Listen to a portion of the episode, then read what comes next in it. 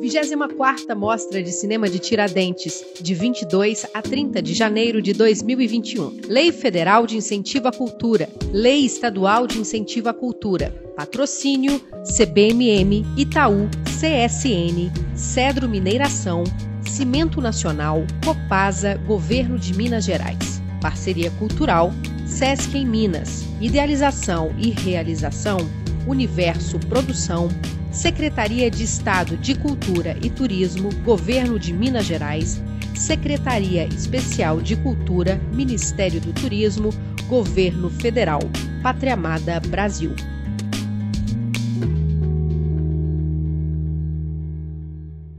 Olá, boa tarde. Sejam bem-vindos e bem-vindas à 24ª Mostra de Cinema de Tiradentes o evento que conecta pessoas, ideias, olhares e diversidade. Eu sou a Laura Tupinambá e vou estar com vocês acompanhando o debate.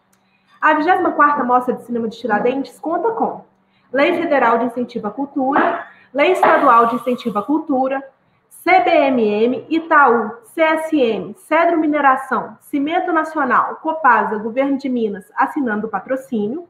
A parceria cultural é SESC em Minas, o apoio é da Café Três Corações, do Instituto Universo Cultural, DOT, Mística, CTAV, Cia Rio Naimar, Cinecolor, The Bucareste Ateliê de Cinema, Canal Brasil, Rede Minas, Rádio Inconfidência.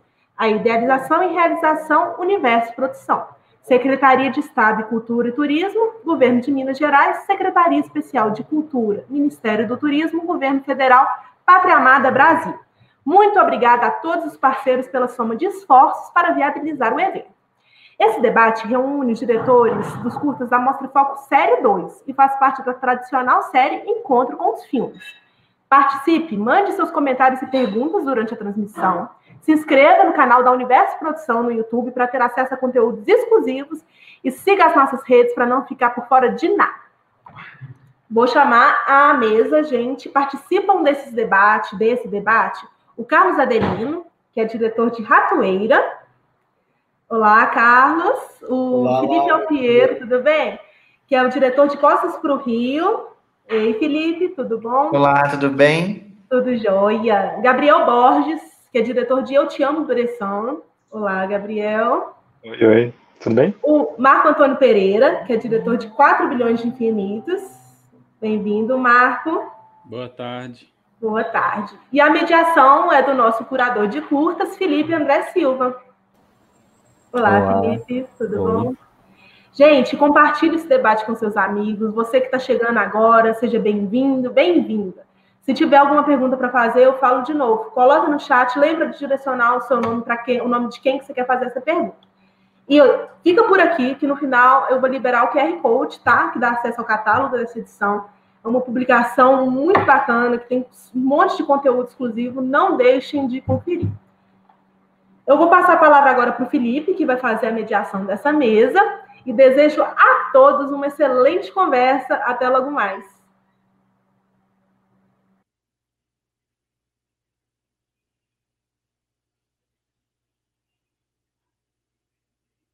Liga o som, Felipe. Desculpa.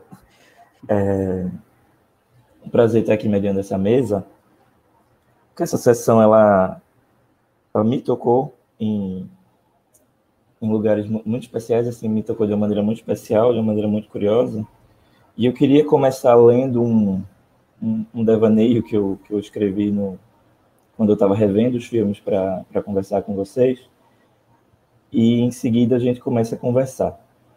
Mas é, eu vou ser breve. É, espanto é um substantivo masculino. Qualidade daquilo que é espantoso ou que causa assombro. Espanto é onde o poeta Ferreira Goulart dizia que nascia a poesia, do susto de esperar que algo aconteça e ver que não acontece. Talvez espanto seja a palavra que eu estava investigando para adjetivar esse momento em que a memória e a imagem materializada se encontram e dão as mãos. O momento, por exemplo, em que Nenê Maravilha vê os resquícios do passado na tela de uma velha televisão ou quando, em De Costas para o Rio, a destruição da cidade que não se rendeu à manutenção de suas histórias é, acontece. Ou talvez em Eu Te Amo Bressan, os sucessivos tablês que tentam dar conta desse momento espantoso por si só, que é o fim do amor, ou ainda em 4 bilhões de infinitos, o primeiro encontro com a imagem, e já a partir daí a percepção muito clara de seu poder de congregar. Seria o espanto, então, algo que nos falta, o tal instante que estamos buscando eternamente? Será que há a possibilidade de olhar para trás e ainda se surpreender com todo o trajeto feito para chegar até aqui, o que valida o resultado da jornada? E aí eu acredito que, para além desse instante, dessa possibilidade de se espantar, ou talvez não ter meu irmão, se surpreender com alguma coisa que já estava dada, esses filmes pensam muito nessa triangulação entre espanto, imagem e memória. E eu queria saber de vocês, queria, claro, que vocês se apresentassem, falassem um pouco da trajetória de vocês e também do processo do filme, mas eu queria também que vocês tentassem elaborar um pouco dessa questão, dessa ideia do espanto, da surpresa, do quanto é importante que a gente ainda consiga ser surpreendido pela imagem e o quanto isso é importante para a gente, o que é que isso reverbera na gente. E aí eu acho que eu quero começar com o Carlos. Pode ser, Carlos? Pode ser, Felipe. Bom, prazer estar aqui no, na Mostra Tiradentes. Feliz estar aqui com esses cineastas e estar pensando e, e, e, atuando pelo cinema brasileiro né, nesse momento complicado. E, bom, né, eu sou... Eu, esse filme, Ratoeira, ele foi feito como conclusão de curso, né, e, e, bom, ele, ele foi um, um filme pensado também na, na, na precariedade que, é, que era fazer na, cinema nas condições que, nós tínhamos no momento ali. E pensamos numa, numa história que pudesse tratar um pouco é, do assombro desse mundo e com os recursos é, escassos que tínhamos, né? E, e aí a mágica a mágica que nós fizemos é, é tentar é, com essa precariedade é, fazer algo com carinho e algo algo que encante as pessoas e, e cause algum efeito nelas positivo, né? E o neném veio se juntar a nós, ele é um músico muito querido aqui daí de Florianópolis, e ele trouxe muita coisa para o filme, né? E assim como outras pessoas da equipe, o Carlos, o assistente de direção, uh, o Thiago, diretor de fotografia, o, e enfim, né, outras pessoas que ajudaram na trilha sonora, enfim. Então tudo foi entrando, né? E muita coisa que vai entrando. Rodrigo, que ajudou na montagem, depois trouxe novas coisas. Essas coisas foram entrando no filme, é, não, não meramente por, por um planejamento, né, mas foram sendo acolhidas né, pelas, nossas, pelas necessidades que a gente vimos para a construção desse filme. Então, é, é o primeiro filme de ficção que eu, que eu trabalho, né? E bom, né, tentando costurar um pouco com o que tu falou, né, sobre essa, essa coisa do, do assombro, né, eu acho que, que o mundo que nós vivemos, né, ele é um mundo assombroso, né, um mundo misterioso, um mundo assustador por, por vezes, né, e misterioso demais, né, também, né, e, e, o problema, acho que o cinema tem com isso, né, é que, os, é que o mistério e, e, essa coisa de iludir, de iludir positivamente, de ganhar positivamente, de assombrar positivamente, ela é, deveria ser função do filme, do cinema, né? Eu acho que o, o cinema tem esse problema com, com essa realidade mistificada em que vivemos, né? que ele acaba tendo que, que, que expor é, algum uh, o, o, porquê desse assombro por vezes, né? E, e, de forma mágica também, né? Porque o cinema não consegue não ser é, lúdico, mágico, fantasioso, ele não consegue expor é, a realidade. Né? Então, acho que é isso um pouco da, da relação, né? Apesar que ele nos ajude a a entender um pouco é, do assombro que vivemos. Né? E a história, é um, acho que o filme ele é, conta um pouco disso. Né? Eu acho que tu foi muito feliz em, em trazer essa questão do, do assombro para a mesa hoje. Obrigado. Obrigado, Carlos. É... Gente, vamos seguir. Felipe, pode ser você agora. É, bom, boa tarde para todo mundo que está assistindo a gente. Obrigado, André e os demais curadores pela seleção é, no festival. É um festival que é a primeira vez que eu estou participando e é um festival que eu admiro muito, assim, sabe? E tem, sempre tive vontade de, estar participando, estar presente. É, o de Costa para o Rio nasceu de um desejo meu em regressar a Manaus. Eu sou nascido e criado em Manaus, mas ali aos 18 anos eu me mudei para Curitiba. É, já vivo em Curitiba há 10, 11 anos, mais ou menos. Vim fazer a faculdade de cinema aqui, a Unespa, e, come, e fiquei, fui ficando aqui, e, e, e minha carreira toda se desenvolveu aqui em Curitiba, no Paraná mas eu tinha essa vontade de voltar para Manaus, né, de voltar para para falar da minha cidade, para falar de questões que, que me acompanhavam é, toda a minha vida, assim. E uma dessas questões era justamente essa, essa relação que a cidade tem com o estrangeiro, assim. Eu, eu sou de uma família de origem italiana, meu avô é italiano, e o que eu sempre me admirei é que toda a minha família é, praticamente, com algumas exceções, mas quase todo mundo era mais italiano que meu avô, que era italiano, assim, sabe? Então, eu, eu, eu, e eu sentia isso também na cidade, essa, essa, essa mesma relação, em alguns, e aí eu queria um pouco pensar um pouco sobre isso, assim, sabe? Então, é, eu voltei para Manaus, escrevi o roteiro, voltei para Manaus e aí encontrei algumas pessoas no meio do caminho. Foi um processo muito interessante, porque como eu minha carreira foi no Paraná, eu não conhecia ninguém assim em Manaus, assim que fazia cinema, que trabalhava com isso. Então, eu comecei a assistir aos curtas de Manaus, os curtas que estavam na internet, que eram sendo exibidos né, nos festivais. Eu comecei a assistir e anotar o nome das pessoas.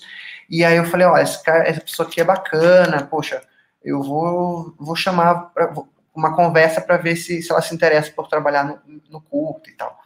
E foi meio que assim que a equipe foi se montando, assim, né? Que, que a gente, que eu tive o César Nogueira, que é um super fotógrafo lá de Manaus, o Matheus Mota, que fez direção de arte, e, e, os atores também, o elenco inteiro, só do elenco, só quem eu conhecia é, previamente era a Kuya Hefskales, que faz o papel da mãe, e todos os outros eu, foi, foi, foi me indica, alguém foi me indicando, eu via o filme, então foi muito legal porque eu consegui é, descobrir essa cena que, que, que, havia em Manaus, que, que eu estava um pouco à parte, assim, e, e, e, durante todo o processo do filme foi uma redescoberta da cidade, assim, porque fazia muitos anos que eu tinha saído, fazia é, eu nunca. E, e filmar a, a, cidade, ela é diferente de você viver a cidade, né?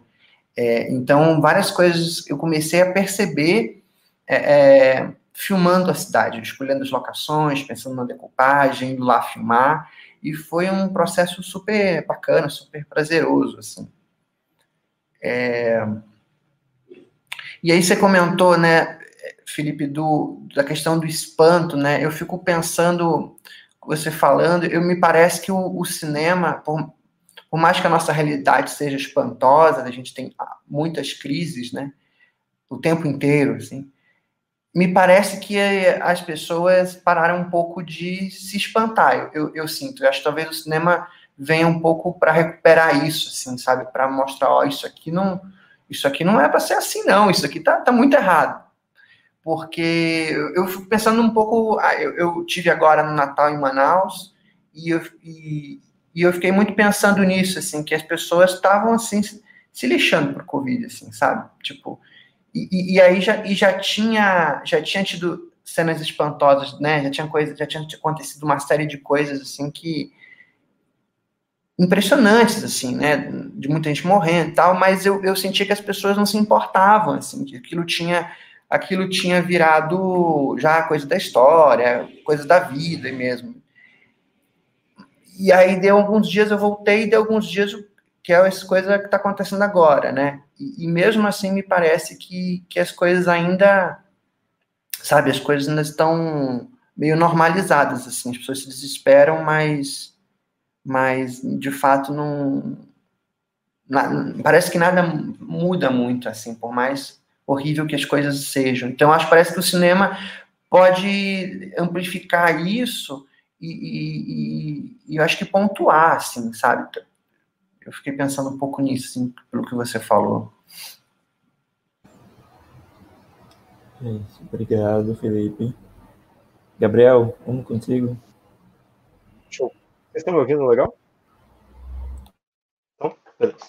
É, bom, oi, tudo bem? Obrigado aí pelo, pelo festival. Tem sido bem massa assim, acompanhar. É muito massa que o festival esteja acontecendo dessa forma e é legal, legal ver os filmes assim. É muito bom poder estar nessa sessão assim.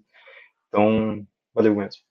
É, bom, eu sou o Gabriel, sou diretor do, do Tião Bressan, né? E e é engraçado que, que você falando sobre espanto e tal, isso tem, de alguma forma, um pouco a ver com como foi fazer esse filme, assim, porque é, o Bressan, ele foi, ele é um projeto que é um tanto muito ligado à universidade, ao mesmo tempo que é feito fora dela, né, feito com, com um edital de, de incentivo para curtas de iniciantes da Fundação Cultural de Curitiba. Mas, ao mesmo tempo, ele começou pra, com um roteiro que eu escrevi para uma matéria da faculdade, e daí ele foi se desenvolvendo a partir disso, né, isso em 2018 estava no primeiro período da faculdade. Daí, tendo um roteiro escrito no primeiro período, você, enfim, vocês já foram muito jovens, como eu sou muito jovem, é muito engraçado ser jovem que você vai mudando de ideia a cada 10 segundos, assim, né? Então, as coisas foram mudando muito, muito, muito, e o roteiro foi mudando muito com isso. E aos poucos a coisa foi se revelando enquanto é, um pouco enquanto farsa, assim, né? Enquanto um filme que que estivesse ao mesmo tempo falando sobre uma coisa e, e, e, repetindo alguns, por exemplo, falando sobre clichês de um certo cinema e ao mesmo tempo replicando certos clichês de, desse mesmo cinema. Então, era interessante que a coisa se revelasse enquanto isso, né? E ela fosse crescendo dentro disso.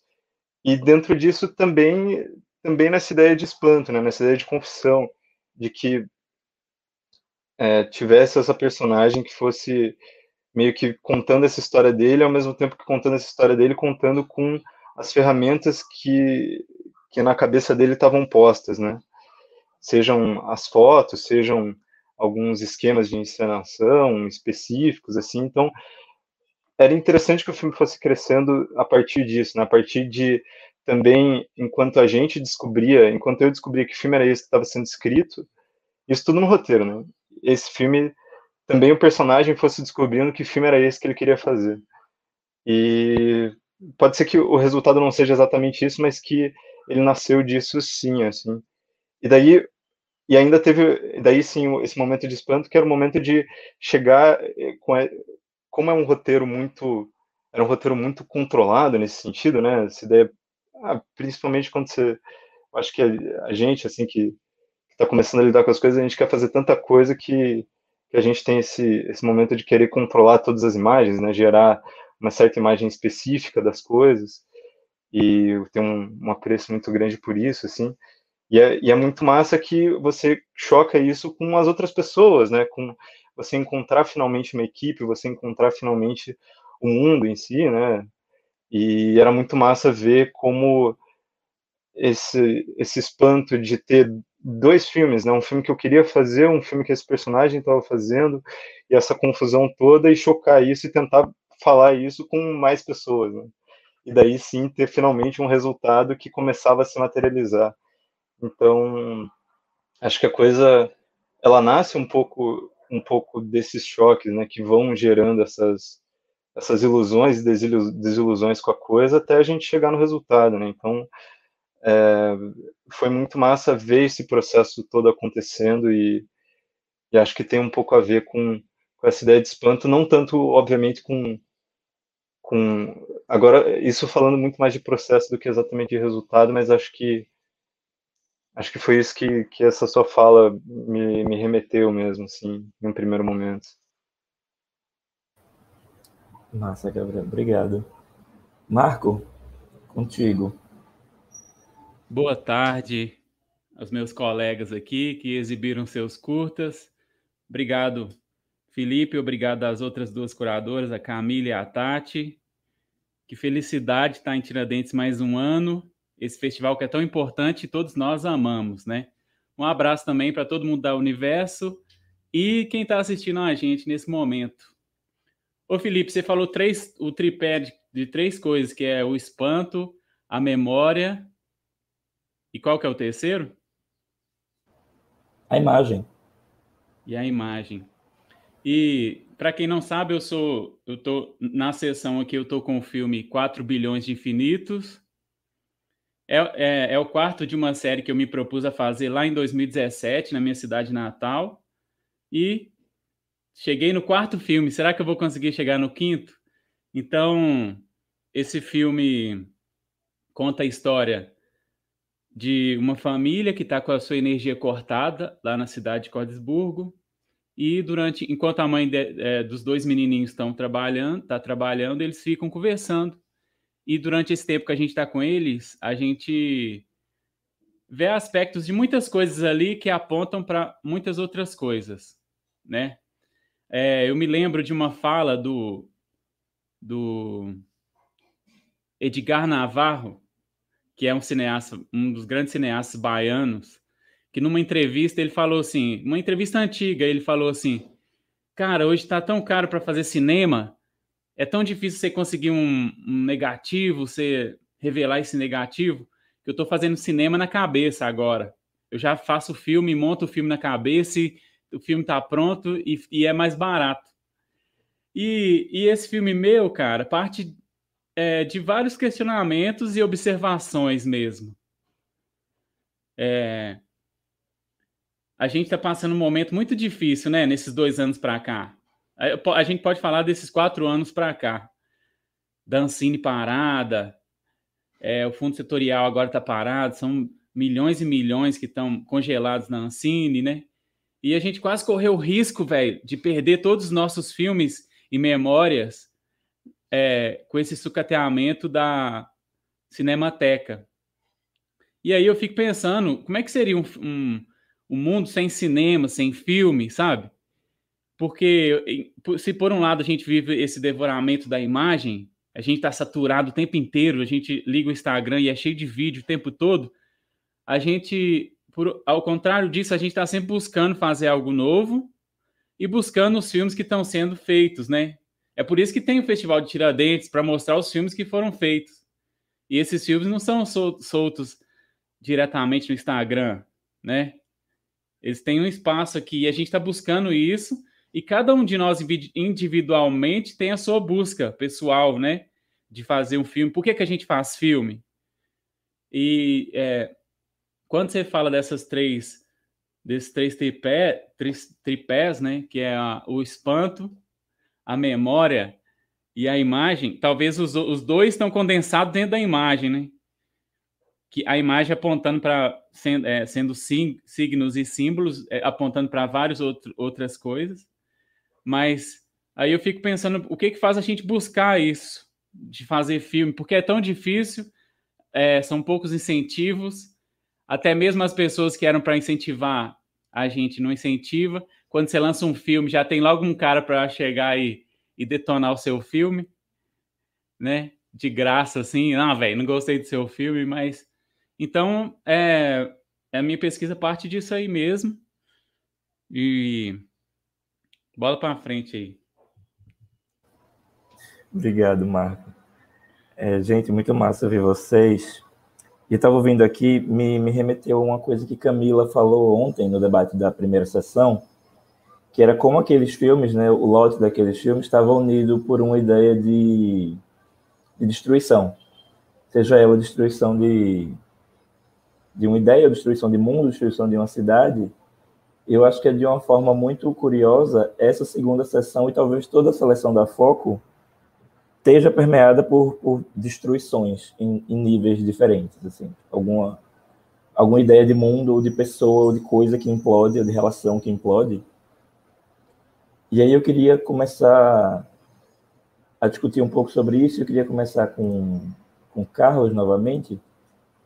porque o, o Ratoeira é um filme que, que, de certa forma, lendo numa chave específica, ele é quase que pós-apocalíptico, assim, ele tem um, uma ideia de ruína no filme, o, todo o universo que a gente vê é um universo tecnológico ainda que datado do, do MacGyver, naquele ambiente confinado dele, e todo o universo exterior são ruínas, ou quase todo o universo exterior a gente vê de ruínas. E aí eu queria perguntar um pouco sobre se, se uma ideia quase de, de pensar esse filme numa chave de cinema de gênero, ela vem da gênese do projeto, de pensar quase como uma ficção científica afetiva, por assim dizer. Mas também outra pergunta que eu queria fazer é que esse ano a gente viu aí um, uma proliferação triste, né, mas que aconteceu, do tal do filme de pandemia, entre aspas.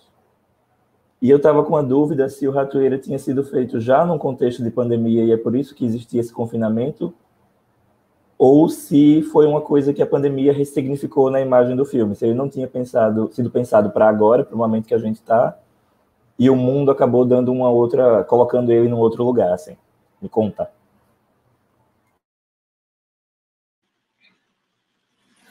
Opa, então, eu vou começar então pela última pergunta. É, então, na verdade, o filme ele, ele começou a ser pensado em 2019, no início de 2019. Então, foi bem, bem antes da pandemia, né? E, e foi concluído no início de 2020, né? Então, nem, nem fazia ideia que ia haver uma, uma pandemia, né? Então, eu acho que acabou sendo ressignificado, né? Até pensei que as pessoas poderiam ter essa, essa impressão que foi pensado para a pandemia, né? Mas, de certa forma, né, é engraçado isso, né? Porque essas limitações, essas reclusões, é, elas já, já, já sempre existiram de alguma forma, né? Já esse distanciamento entre entre as pessoas, esse, é, essa frieza dos objetos, essa relação que nós temos com o mundo como se fosse de fato uma... Às vezes eu tenho, tenho umas coisas que eu me deparo, umas tecnologias que eu penso, caramba, eu estou no, no, futuro, né? E, essas impressões acabam surgindo, né? Porque a, a é muito louco como, como são as. Porque o mundo, o mundo real é tão, é tão maluco, né? É tão bizarro que, que, que, que é, tem realmente essa impressão de ser fantasioso, porque a, a, a oficina que nós usamos, os objetos estão lá, entre objetos são uma oficina real, né? que existia lá e que nós só é, adaptamos algumas coisas, né? E realmente adaptamos bem pouco, assim, levamos poucos objetos nossos, né? Então, é, de fato, tem, tem pessoas que precisam, que, que não estão no, não usam o que há de mais avançado na tecnologia, né? Ou o que é minimamente é, importante né, para estar a par do, é, para estar no nível tecnológico da maioria das pessoas. Né? Então tem essas coisas, né? E, mas sim, toda a fantasia que o filme produz também, né, na, é, na, na, sua narrativa, né, também pode, pode levar esses filmes a essas, essas impressões, né? São, e que os, os objetos ganham nessa autonomia, né? É uma coisa pensada como, como eu penso os objetos na minha, no meu cotidiano, né? Que parecem que eles é, me controlam e mandam, dizem que eu devo fazer, o que olhar, dizem quais gostos eu tenho, e me mandam ir para tal lugar, e, e essa relação é, de, de controle que eu sinto esses objetos, né? E penso que o filme talvez passe um pouco disso, né? E tem essa. Tem também uma. Essa relação também é, distópica. É, eu tinha uma. Tinha também. Eu estava pensando muito no Adirley Queiroz quando eu fiz o filme e tal. E, e como ele usa os, os bagaços, uh, os restos desse mundo uh, e, e apropria para o seu filme, né? E como o Felipe falou, também o cinema tem isso, né, de, de hipersensibilizar o mundo, né? De, de pegar um determinado aspecto da, da, da, nossa, da nossa vida e tornar isso hipersensível para as pessoas, né? Pegar um, uma situação, né, e, e, e chamar mais atenção para esses pontos, né? Então, são algumas coisas que tu aponta muito bem. Obrigado, Carlos. É engraçado, engraçado não, eu acho interessante tu ter citado a Dirley, porque em alguma medida me remeteu ao jogo que ele propõe quase sempre de, de, de uma zona perdida entre futuro e passado, mas que é tecnológico, é precário e tal. E. Obrigado. E agora eu queria perguntar para Felipe, voltando para essa chave da, da destruição, da implosão, que no teu filme é, é um pouco mais direta, né? Talvez seja mais a mais pirotecnicamente e ludicamente direta, porque a gente tem uma, uma cidade sendo destruída de fato. E engraçado que ver teu filme me remeteu muito a um outro filme que está na na seleção de Tiradentes esse ano, que é o Pajeú, do Pedro Diógenes, que é um filme que vai falar sobre como, essencialmente, como Fortaleza soterrou a própria memória, né? Um riacho que era a memória de Fortaleza, de Fortaleza virou um esgoto, na verdade, está embaixo da cidade agora. Eu acho que ter o filme tem muito esse interesse de, de trazer a memória de uma cidade como uma parte essencial da compreensão daquela cidade, né? da identidade das pessoas. E é curioso que um personagem que talvez não que mais se importe, mas que tem algum cuidado de pensar na história dessa cidade é um estrangeiro, por assim dizer, né? Uma pessoa que, que veio de outro lugar e por isso talvez pelo acolhimento que recebeu dá tanto mais valor àquele aquele espaço. E aí eu queria saber se em que momento essa chave de, de fazer um filme sobre uma memória coletiva, né, uma memória de uma cidade, se deu? Se era uma coisa que tu pensou quando estava fora e se cristalizou quando tu chegou lá, ou se era um desejo de chegar lá para contar a história dessa cidade? E talvez numa, numa colocação mais geral, bem que você fez o filme sobre isso, mas o quanto é importante a manutenção, talvez, de uma memória coletiva e como o cinema talvez consegue colaborar com isso? É, foi, foi um, um, foi um desejo assim. É, eu já tinha um pouco essa essa eu acho que quando eu, eu vim para Curitiba foi que eu me dei conta de que é, o quanto a cidade ela era diferente assim né não que Curitiba seja melhor não, não é isso assim mas o que quanto, quanto algumas algumas relações que tinham em Manaus que para mim pareciam muito muito normatizadas, o quanto eu vi que não precisavam ser assim, né? Então eu acho que eu acho que foi um pouco essa minha partida de lá que me fez dar essa importância, essa memória. Eu fico pensando, talvez se eu tivesse lá, talvez não, não desse tanta importância, talvez por estar muito no meio da cidade, né? é, acabaria isso passando desapercebido, assim, né? É... Qual foi a segunda pergunta, Felipe? Desculpa, que eu acabei. Ah, eu estava perguntando um pouco sobre a, a, a, importância da manutenção de uma memória coletiva. Ah, sim. E como é, não... talvez colabora. Uhum. É, eu acho que, que a memória coletiva ela, ela, ela, é bem importante assim da gente manter e ainda mais essa memória originária, né, essa memória indígena, né, que é uma coisa que a gente vem perdendo né, desde 1500, né, a gente vem solapando, a gente vem né? E, e, e veio dando um lugar de uma outra memória importada, né? E a, e a cidade vai, vai, vai desenvolvendo uma hora que, que não é mais possível voltar para essa outra memória ancestral, assim, nessa memória originária, né?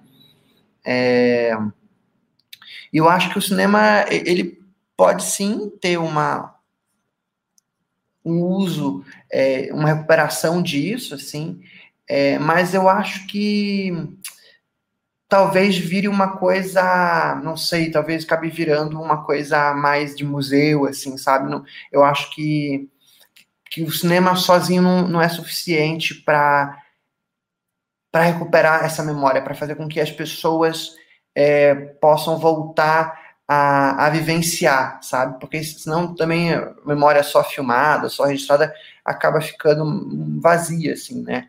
Então eu acho que, que é, um, é um dos caminhos, assim, acho que pode ser um dos meios, mas, mas que a gente precisaria encontrar outras coisas, que eu também não sei também como fazer, assim, sabe? Eu acho que até por isso que, que a cidade, no fim, ela é destruída, assim, porque eu também não, não sei muito bem, assim, como a, a solução para essa resposta, né? Como, como, como recuperar a memória, né? Como fazer com que ela seja vivida, assim, né? E não vire uma coisa distante, assim, da gente, né?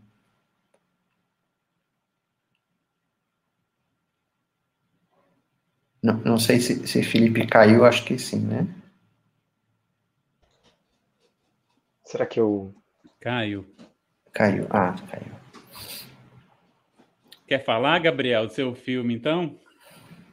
Bom, Ele mandou acho que a gente, continuar aí. a gente pode responder a pergunta da Camila ali no, no chat, né? Eu, ou a gente fala um pouco sobre a destruição. A Camila perguntou para mim e para o Marco como que a gente pensa a construção de um cinema possível dentro dos nossos curtas.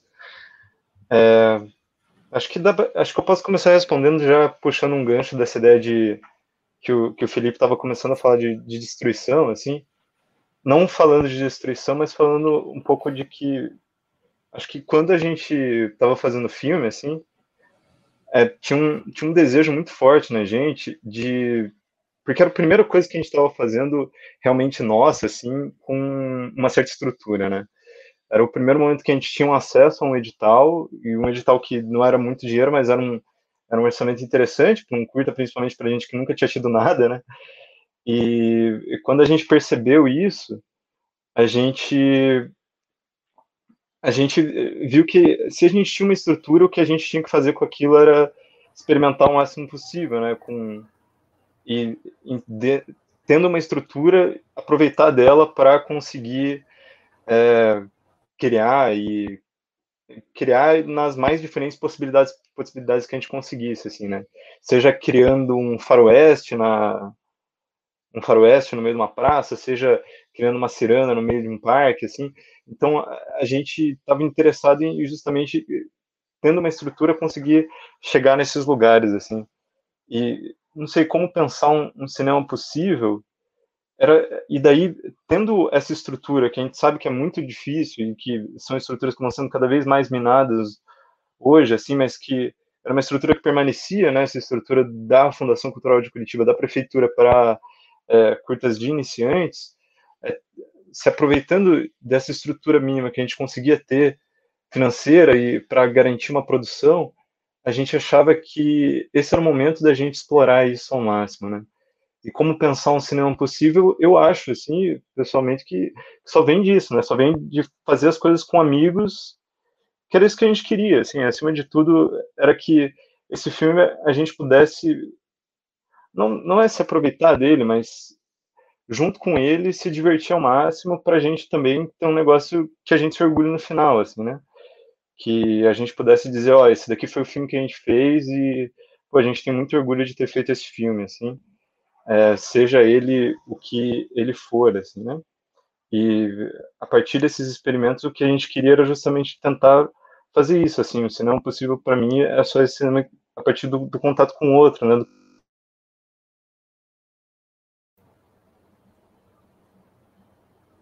Obrigado, Gabriel. Vocês voltaram a me ouvir agora? que eu dei uma queda. Obrigado, Felipe. Não pude Voltar agradecer. ou não? Gabriel? Não. Pronto, vocês estão me ouvindo? Estamos te ouvindo. Desculpem, um probleminha que o fone desconectou. Mas era justamente isso, era que a gente conseguisse fazer um cinema com a gente, assim, né, entre amigos e que fosse uma coisa que a gente se orgulhasse no fim. E, e é isso, era um cinema que fosse possível que a gente imaginasse e se divertisse fazendo, assim. Principalmente a partir dessa imaginação que a gente poderia criar outros mundos, enfeitar a cidade, filmar a cidade da forma que a gente pudesse e quisesse.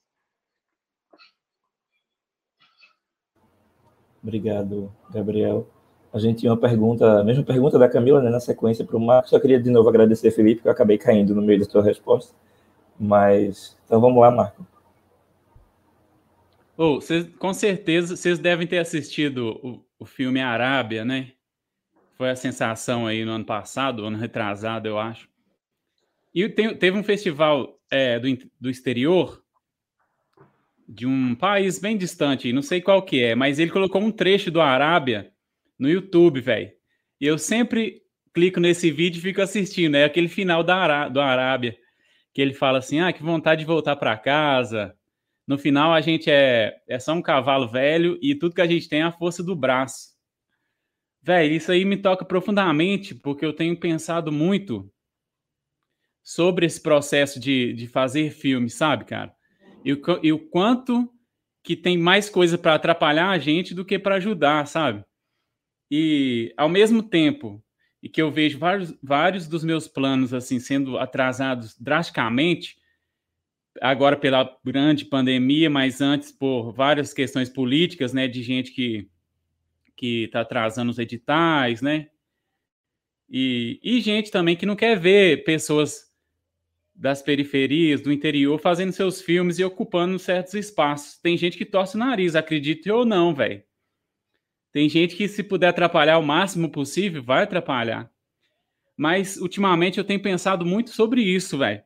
Sobre a, o, o Carlos estava falando sobre a mágica do cinema, velho. E eu tenho pensado sobre a mágica que existe nesse cinema possível. De, do braço da gente mesmo, sabe, velho? Da gente com os nossos amigos. E se assim, se não rolou nenhum edital, você vai pegar sua câmera velha, que filma em 720p, e vai fazer um filme. E se você não tiver a câmera, você vai desenhar no Paint e vai fazer o seu filme. E o seu filme vai chegar em algum lugar e vai tocar alguém. Então eu tenho pensado muito nesse cinema, velho. E isso é muito libertador, porque se você o tempo inteiro quando você quer fazer cinema, eles jogam na sua cara assim, velho. Você não é compatível, você tem que se moldar aqui para você fazer cinema.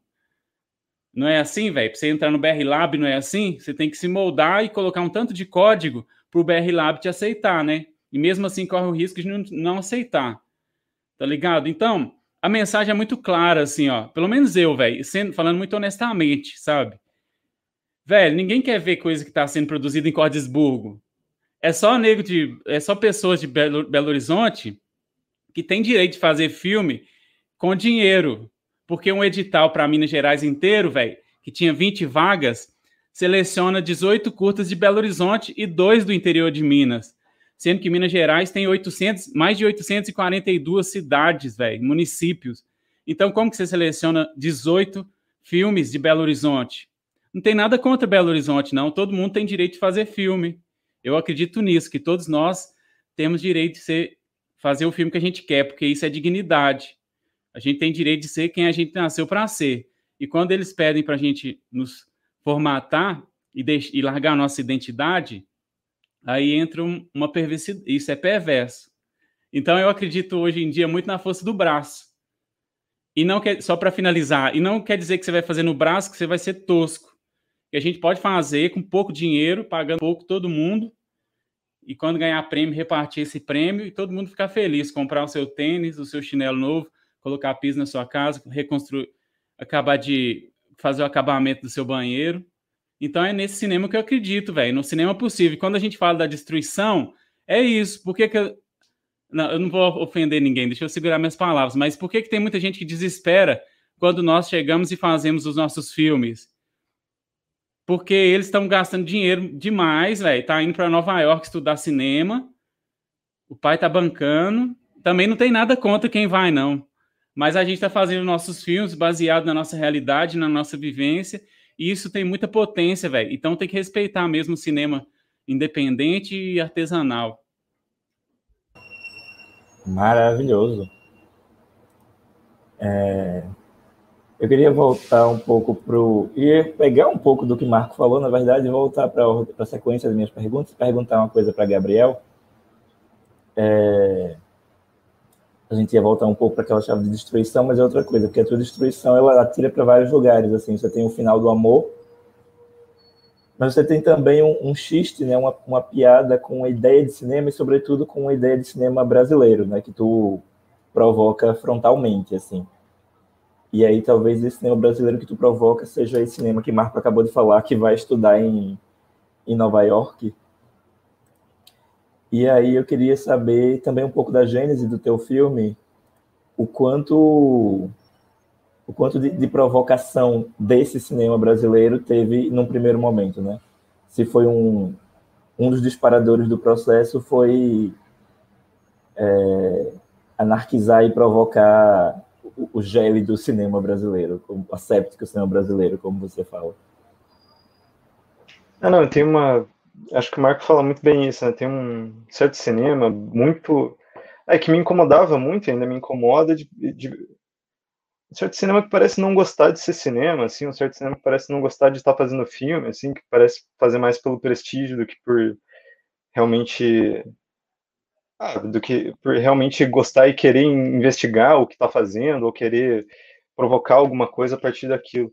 Mas o filme é curioso que, que ao mesmo tempo que a gente partia de um certo desejo um tanto experimental, anárquico e tal, ao mesmo tempo ele é muito controlado, né? A gente e, e a gente tinha, tinha uma certa noção disso porque é, a gente, ao mesmo tempo que tentava criar situações para gerar uma certa anarquia, a gente não estava fazendo um filme do chorume, né? A gente não estava fazendo um filme completamente livre e libertário nesse sentido. A gente também estava fazendo um filme extremamente controlado, com uma narrativa que se fecha e tem um fechamento e que tem uma certa conclusão ali que enfim, um filme que e daí como lidar com isso era um grande problema, né, para a gente tentar entender qual que era a abertura que a gente queria dar para que o real, para que o mundo assim entrasse no filme e o quanto é, a gente queria impor de controle para fazer com que essa narrativa, esse arco se fechasse e, e gerasse um certo efeito, assim.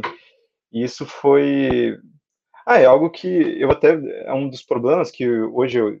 Ah, enfim, é um dos problemas que eu me debati, até hoje me debato com o filme, assim, né? Qual que é o lugar que a gente chegou, o que que, o que, que é de libertário, o que, que existe de liberdade dentro de um filme que é extremamente controlado, né? E acho que isso era uma das grandes questões para a gente também. Ao mesmo tempo em que uma das referências para a gente era o, o era, sei lá, ao mesmo tempo que a gente gostava muito de cinema marginal, a gente também estava dialogando com uma outra ideia de cinema, né? Com essa ideia de cinema meio confessional, que está operando em, na cabeça de um personagem, com simbolismos e não sei o quê. Então, como, como fazer isso era, um, era uma grande dúvida, assim, né? Então, não sei se eu teria uma resposta muito assertiva para, ó, esse filme, filme anárquico, porque eu acho que ele não, não é exatamente isso. Mas, mas acho que, que a gente tenta entrar em algum lugar, não sei se consegue. Obrigado, Gabriel. É... Tem uma pergunta aqui do João Campos que ela se junta um pouco com o que eu queria perguntar para o Marco na sequência, e eu vou ler.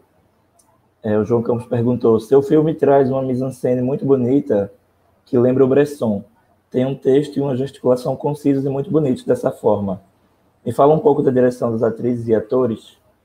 E aí isso vai se unir eu também tinha colocado aqui essa questão bressoniana, talvez, do cinema do, do Marco, mas sobretudo pelo viés do, da direção de atores, né, do trabalho com elenco.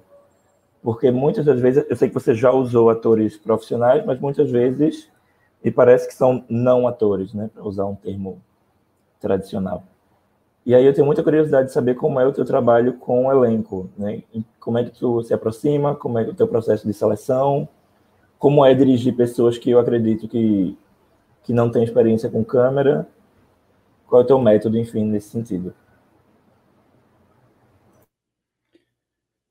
É, eu ainda não tive a oportunidade de assistir a um filme do Bresson, mas eu sei quem ele é e já li algumas coisas sobre ele. É, todos os meus filmes, então, quase sempre eu estou trabalhando com não atores não profissionais, porque faz parte dessa, até então, do meu processo, produzir com meus amigos e vizinhos lá da minha cidade. É, não é um processo muito fácil, porque você sabe que, pela, às vezes, você trabalhando com um ator já é difícil, que já tem experiência. Imagine com uma pessoa que nunca esteve diante das câmeras. Só que eu, é, fui desenvolvendo meu método de forma que eu consigo trazer da pessoa é, uma naturalidade, porque na verdade o que, eu, a, o que acontece é que muitas vezes eu escrevo as histórias já para a pessoa. Eu não peço para ela atuar, é só ela e eu falo, ó, você vai falar isso, isso e isso mas eu deixo a pessoa falar do jeito que ela quer, entendeu? Então, é, isso acaba, pode acabar contribuindo. Quanto à questão da mise-en-scène, velho, eu não sei se tem alguém mais chato do que eu sobre isso. Porque eu tenho a estranha mania, a estranha mania de ficar olhando um enquadramento e ficar pensando assim, velho, esse, obje esse objeto tá aqui em cima. Ele significa o que estando aqui em cima? Sabe? Eu fico pensando isso, velho, em todos os significados que um movimento mínimo de câmera pode causar, sabe? Se a câmera está mexendo um pouquinho, velho, o que, que e o que que isso significa? Se a pessoa está em pé e a outra está sentada, o que que isso significa? Se tem um, um, ponto de luz embaixo, o que que isso significa? Então, talvez assim, por essa chatice minha de pensar isso o tempo todo, o que nem sempre é notado, né? Às vezes as pessoas passam pelos curtas sem dar o devido valor que é, nem reconhecer o esforço que a gente pôs nos filmes, mas eu gosto disso, dentro do meu processo, de ver um filme e saber que cada coisa que está no enquadramento tem um significado. Obrigado, Marco. Maravilhoso. Gente, o nosso tempo está próximo de acabar, mas tem uma pergunta aqui do Bruno Hilário que acredito que foi é, ela foi direcionada para o Marco, mas eu queria jogar para todo mundo, e eu queria ouvir de cada um de vocês, talvez, um pouco sobre ela. Ele fala o seguinte: acredito que o filme 5 bilhões de infinitos amplia o debate sobre acesso ao simbólico, a quem é permitido sonhar em uma sociedade tão injusta como a nossa. É, essa pergunta me bateu assim, ele indicou o, o 4 bilhões de infinitos, mas eu queria ouvir um pouco de vocês, assim, é, quem vocês acham que, que agora, numa sociedade como a nossa brasileira, em específico, é, é permitido sonhar? O que é que significa sonhar, talvez? Alguém? Eu começo? Pode ser. Vou começar então. Ó, uma vez eu ouvi uma coisa, eu vou ser breve também, porque a gente só tem 10 minutos. Mas só essa pergunta já daria mais uma hora da gente ficar conversando aqui. Mas é assim: você quer mudar o, o país, um, uma nação, velho? Cuide das suas crianças. Porque se você for pensar, velho, as crianças que vão ser o país do futuro. Mas parece uma, uma frase de uma propaganda, né, velho? Nacionalista. Mas não é. Para para pensar nisso. Você cuida das crianças, da educação, cultura, lazer e amor, o mundo que ela vai construir no futuro vai ser bem melhor, mais resolvido. E, assim, rende muito, mas é lógico, velho. A gente vê que é um projeto político de regaçar os pobres. A classe alta do Brasil, os ricos, não gosta de pobre e torce o nariz. E, e eles acreditam, como já é histórico, que o cinema é só filho de rico que pode fazer filme, velho, e fazer arte. Você pegar um livro com 500 artistas, é só gente da Europa, velho, da história, é só gente da Europa que pode fazer filme e fazer arte, mas isso está mudando, esse mundo já acabou, ruiu, e a gente vai construir um novo mundo. É, Gabriel? Não, eu, é, eu tava, tava justamente pensando sobre isso ontem, assistindo os filmes e tal, né, que e, e eu acho que uma das coisas que a gente queria encontrar, assim, com o filme era justamente esse outro, essas outras fabulações, né, essas, e fabulações no sentido no sentido ocioso da coisa, assim, mesmo que se existe um, um certo objetivo, um, uma certa mirada, assim, né, que a gente consiga se, se dissociar disso, se dissociar do trabalho para conseguir fabular no ócio, né? Se, se existe um, uma possibilidade de um cinema político que ele também seja um cinema político contra contra o fim do sonho, né? Contra o, o mundo do trabalho que não permite que a gente sonhe apenas, enfim, a gente está imerso em trabalho 24 horas por dia, disponível para tudo, né? Que a gente consiga parar e, e, e, dentro desse ócio conseguir fabular, né? E, e se dentro desse ócio a gente conseguisse fabular, fazer um filme de, de amor, assim, para mim seria seria incrível, assim, né? E, e, e, conseguir ir mais a fundo até do que, do que o Bresson vai, assim, né? conseguir se libertar um pouco da, do, da narrativa confessional, assim, conseguir ir para ir para outros lugares narrativos e para outras possibilidades de poder justamente encontrar esses filmes de amor, os filmes de romance, os filmes de aventura, os filmes que, que acontecem justamente nesse momento de sonho, né, no momento em que as possibilidades são construídas para além do para além desses limites trabalhistas, desses limites das obrigações diárias assim que a gente que a gente meio que se coloca, né? Então acho que acho que a gente tem a possibilidade de, de tentar encontrar esses outros cotidianos e com esses nossos filmes, dá a ver esses outros cotidianos, né? Se o ócio estava relegado, o ócio, o amor, as comédias românticas a um certo grupo social e, e, e a gente conseguir criar, encontrar outros cotidianos, outras possibilidades, é para mim é incrível, assim. É isso. Massa, Gabriel, obrigado. É, Felipe, pode ser você? É, eu fiquei pensando com o que o Marco e o Gabriel falaram e, e pelo seu questionamento, eu fiquei pensando que eu acho que a questão da própria, dos próprios mitos, né, da própria mitologia, assim, dessas nossas histórias que são é, que são antigas, que são é, que, que, tinham significado, os mitos, né, tinham significado até de, de, de ensinamento, de pedagógico, e que hoje em dia já não tem mais significado, né, eles têm um significado histórico, e, e eu fiquei pensando muito que isso também, a gente está tão às vezes preso na, na, questão do real, né? Que a gente está, um pouco como o Gabriel falou, assim, a gente está preso na questão do trabalho, né? Então, é, da, da bruteza do dia a dia, assim, a gente está tão, às vezes, é, imerso nisso que essas coisas mais fabulares, os mitos, que essas coisas que nos ajudaram lá atrás a entender um pouco o mundo, elas ficam um pouco perdidas hoje em dia, assim. Então, acho que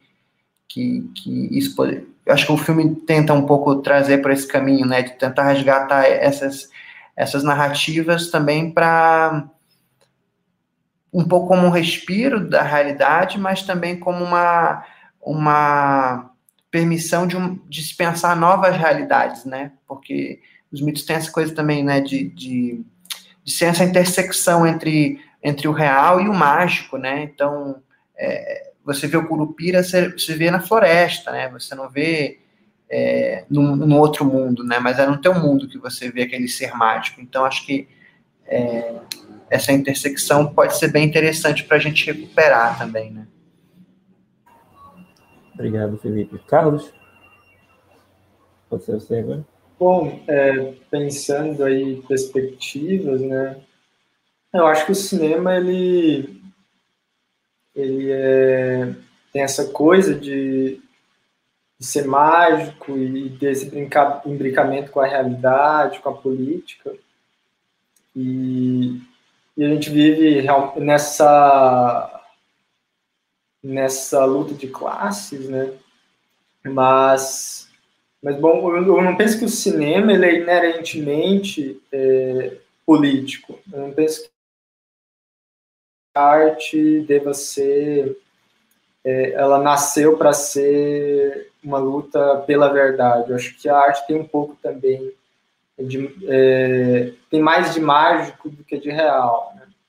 O que eu acho é que a nossa a luta prática é, é que é determinante na, na para a existência do, de um cinema verdadeiramente democrático para todos. Eu acho que tem um, pessoas, elites, que têm altas ambições né, e, e altos sonhos. Né? Mas eu acho que a, a classe trabalhadora como um todo, que, que tem mais a ambicionar né, e, e, mais a sonhar é, na prática, né, na luta cotidiana. É, penso que nós devemos continuar a fazer cinema, fazer cultura, que é um termômetro da nossa sociedade, fazer um cinema que pensa política, que pensa nossa realidade, mas é, nós, como trabalhadores da, da cultura, é, nós temos que pensar as políticas culturais na prática também e atuar nessas políticas é, na prática, né? E, eu penso que como o Fanon falava, né, é, uma, uma sociedade, ela, a cultura de uma sociedade, ela muda com a ação de uma sociedade como um todo, né? É, que é a, ação na prática, né? Isso que revoluciona, né?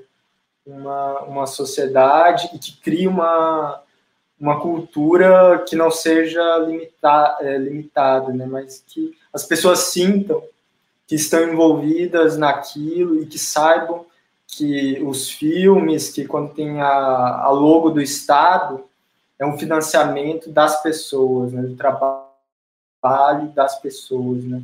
que é um produto da, de toda a nossa cultura. Né? Um pouco isso que eu penso. Obrigado, Carlos. Gente, a gente está concluindo. Foi maravilhoso estar aqui com vocês. Queria convidar quem está aqui assistindo, e por acaso veio ver o debate antes de ver os filmes, a sessão está disponível. Toda a programação da mostra ainda está disponível. E, e é isso. Boa tarde a todos. Isso mesmo, Felipe. Estamos chegando ao final. Queria agradecer a todo mundo que participou. Agradecer ao Carlos, ao Felipe, ao Gabriel, ao Marco, ao nosso curador, Felipe André, por esse debate tão bacana, ao público né, que nos assistiu, seguiu comentando e fazendo perguntas para essa mesa acontecer. 24ª Mostra de Cinema de Tiradentes, de 22 a 30 de janeiro de 2021. Lei Federal de Incentivo à Cultura. Lei Estadual de Incentivo à Cultura. Patrocínio CBMM, Itaú, CSN, Cedro Mineiração, Cimento Nacional, Copasa, Governo de Minas Gerais. Parceria Cultural, Sesc em Minas. Idealização e realização, Universo Produção, Secretaria de Estado de Cultura e Turismo, Governo de Minas Gerais, Secretaria Especial de Cultura, Ministério do Turismo, Governo Federal, Pátria Amada Brasil.